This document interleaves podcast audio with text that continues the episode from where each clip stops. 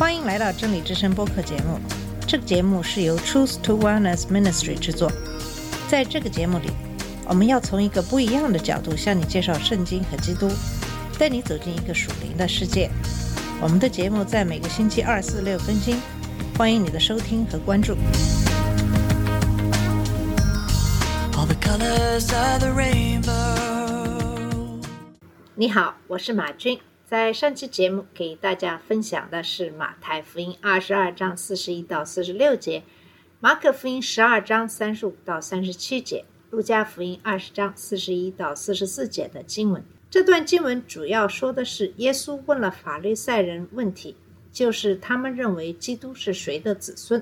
耶稣在马太福音二十二章四十三到四十五节中回答了这一难题。向他们展示了一个超出他们之前所考虑的任何事情的真理。可悲的是，也超出了他们所愿意相信的。耶稣既是神的儿子，也是大卫的子孙，因为米赛亚在大卫之前就已经存在，但也是他的后裔。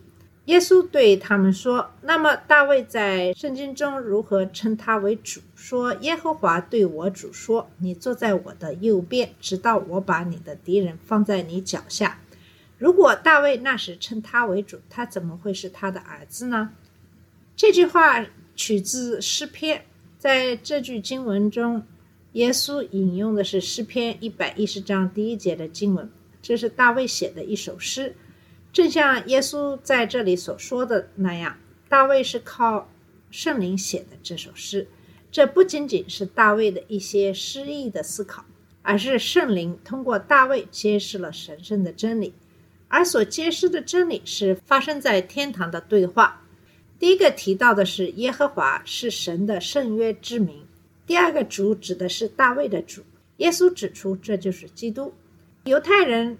在平常讲话的时候，他们非常的小心，他们一般不敢大声说出神的圣约之名，以免他们突然。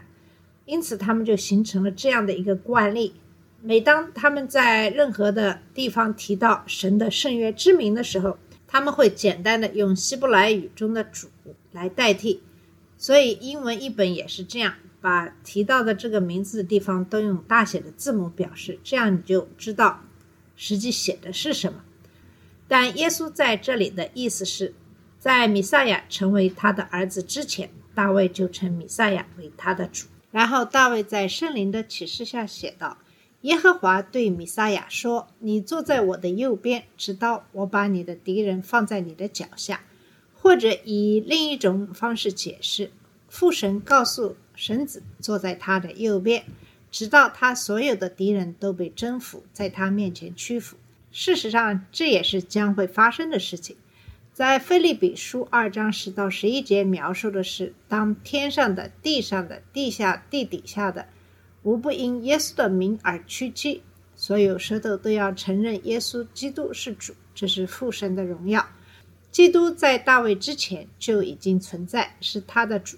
然而，基督也是大卫的直系后裔。这怎么可能呢？这只有一种可能：基督必须是一个比单纯的人要更多的一个物体。这正是耶稣对自己的要求。他不仅仅是一个人，因为他在成为人之前就已经存在了。事实上，他与神是平等的。这一点在好几个地方都出现过，其中最直接的是约翰福音第八章第五十八节。耶稣告诉他们，在亚伯拉罕之前，我就是使用的正是神给摩西的名字。摩西问他要告诉以色列子民是谁派他来的。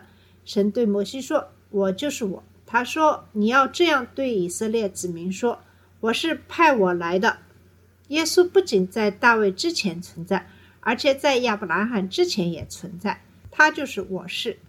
基督不可能仅仅是人。而必须是成为人的神，创造者神变成了一个受造物，一个人。以马内利这个名字也宣告了这个事实，因为它的意思是神与我们同在，神在人的肉体里，就在这里。当他们看到马槽里的耶稣的时候，救赎的承诺就在他们眼前展开了。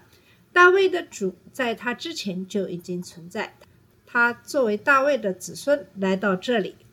那么，与耶稣对峙的法律赛人终于意识到耶稣比他们更有优势。马太福音二十二章四十六节说：“没有人能够回答他一个字。从那天起，也没有人敢再问他一个问题。不会再有精明的问题试图绊倒耶稣了。他们现在都害怕他。这并不是说他们不能回答耶稣，因为耶稣问题的答案是显而易见的：大卫可以称基督为主。”尽管他是大卫的后裔，因为基督是神在人身上的肉身，他们本可以回答，但他们拒绝回答，因为这个答案是对他们的错误信仰的斥责。他们拒绝相信真理。那么，耶稣是谁呢？他是谁的儿子呢？耶稣的说法其实很清楚，也很直接，他就是大卫的儿子。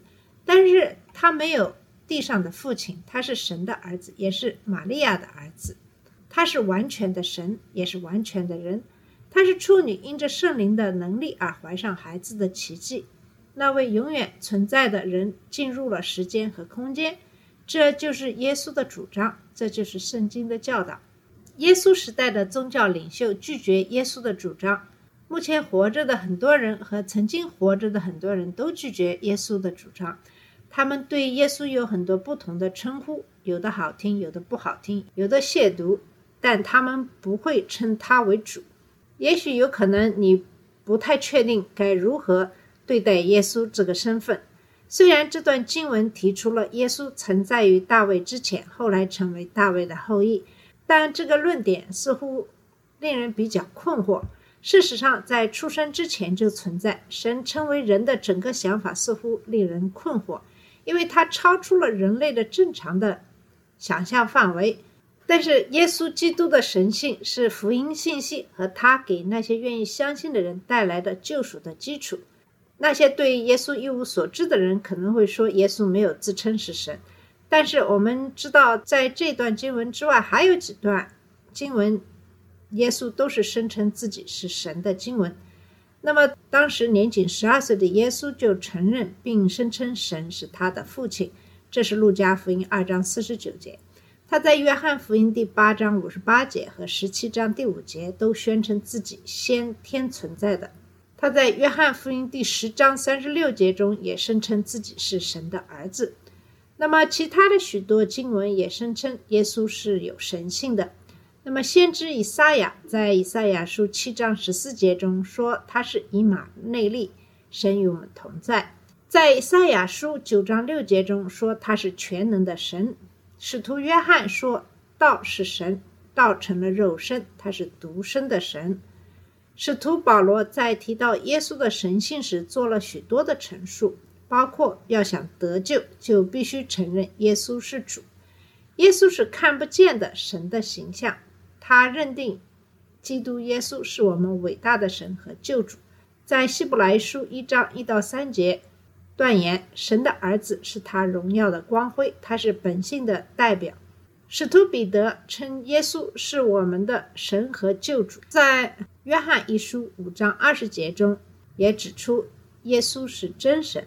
那么耶稣还提出了神圣的要求，包括在马太福音十二章六节中对神的法律和机构拥有权威，在约翰福音十七章三节中成为拯救信仰的对象。在约翰福音七章三十七节、十四章六节中，在自己身上满足了人类所有精神和永恒的需要。在约翰福音八章二十四节、五十八节和十章三十节中，与神平等等等。出埃及记的二十章三到五节、三十四章十四节和生命记的六章十三到十四节都非常清楚地表明，只有耶和华神才可以被敬拜。耶稣甚至在马太福音第四章第十节中也引用了这一律法。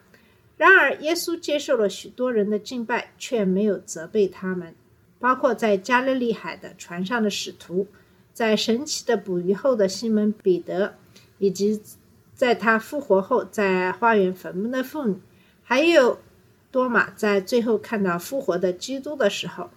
与此相关的，在约翰福音五章二十三节中，耶稣说：“所有人都要像尊敬父一样尊敬子。”在约翰福音十四章一节中，他告诉他的弟子：“相信神，也相信我，耶稣拥有神性的职位，他是创造者。根据约翰福音一章三节、约翰福音一章十节、哥罗西书一章十六节和希伯来书一章二节，我们知道这些章节都是说万物因他而生，世界记着他造的，万物记着他造的，他造世界，这些都说明了他是创造者。同时，耶稣也是万物的维护者，因为万物都在他里面合二为一，他以他的能力维护万物。这是希伯来书一章三节。耶稣拥有神性的特权，他赦免了罪，如路加福音五章二十到二十四节。所有的审判都交给了耶稣，这是约翰福音五章二十二节。因为他也被赋予了天上地下所有的权柄。耶稣通过使寡妇的儿子雅鲁的女儿和拉萨路复活，证明了他对生与死的权威。这使人相信他能够履行他的承诺，使那些相信他的人复活，并给他们永生。因为他在约翰福音十一章二十五节中对马大说的是真的：“我就是复活，就是生命。”最后，耶稣具有神性的属性。哥罗西二章九节做了一个一般性的陈述，说神的一切吩咐都在他身上居住，但也有许多具体的属性显示。耶稣是永恒的，因为他一开始就与神同在，他在世界存在之前就与父同在，他是阿尔法和奥米伽。他在以赛亚书九章六节中被称为永恒的父亲。耶稣在马太福音二十八章二十节中承诺永远与我们同在，在马太福音十八章二十节中承诺与我们同在。他声称自己无所不在。他的全知表现在知道人的思想，比如约翰福音四章中讲的井边的撒玛利亚妇人的事情。他接受别人的说法，说他知道一切。他在死亡发生之前就知道他死亡的时间和方式。他知道现今时代的特征和结局。希伯来书一章十到十二节和十三章到八节称耶稣是不可改变的。因为他是昨天、今天永远不变的。耶稣的全能性通过他的许多神迹得到了证明。他对自然界有能力，能够通过将水变成酒来转化元素，奇迹般的使风和海平静下来，并使无花果树立即枯萎。耶稣有能力战胜所有的疾病，包括高烧、瘫痪、恢复枯萎的手。治愈残废和瘸子，治愈盲人、聋子和哑巴，并且像前面所说的，让死人复活。他有超自然的能力，有权指挥天使和魔鬼。圣经的见证非常的清楚，福音书的历史记录也很清楚。耶稣是在地上的神化成的肉身，他对神性的宣称得到了支持。他拥有只属于神的属性、权威、职位和特权。如果你拒绝耶稣的主张，同意大多数人的观点，那么你将继续走他们所走的那条宽广的道路，导致永恒的毁灭。如果你接受他的主张，并称他为主，承认他是道成肉身的神，那么你就需要在他面前谦卑自己，相信他的主张和应许，以获得罪的赦免和永生。将自己置于他的权威之下，学习为他的国度和荣耀，而不是为自己的国度和荣耀而生活。这是一种截然不同的生活，没有比这更好的生活了，无论是现在还是永生。好了，我们今天的节目就到这里。上期节目和今天的节目给大家主要讲述的是有关耶稣的米赛亚的身份这个问题。谢谢你的收听，我们下次节目再见。这里是真理之声播客节目，真理之声是 Truth to Wellness Ministry 旗下的一个节目，由 Truth to Wellness Ministry 制作和播出。如果你有什么想跟我们分享，请给我们发电子邮件，我们的邮箱地址是 truth to wellness at gmail dot com。你也可以直接去我们的网站 www dot truth to wellness dot com 浏览更多的信息。下次节目再见。colors of the rain.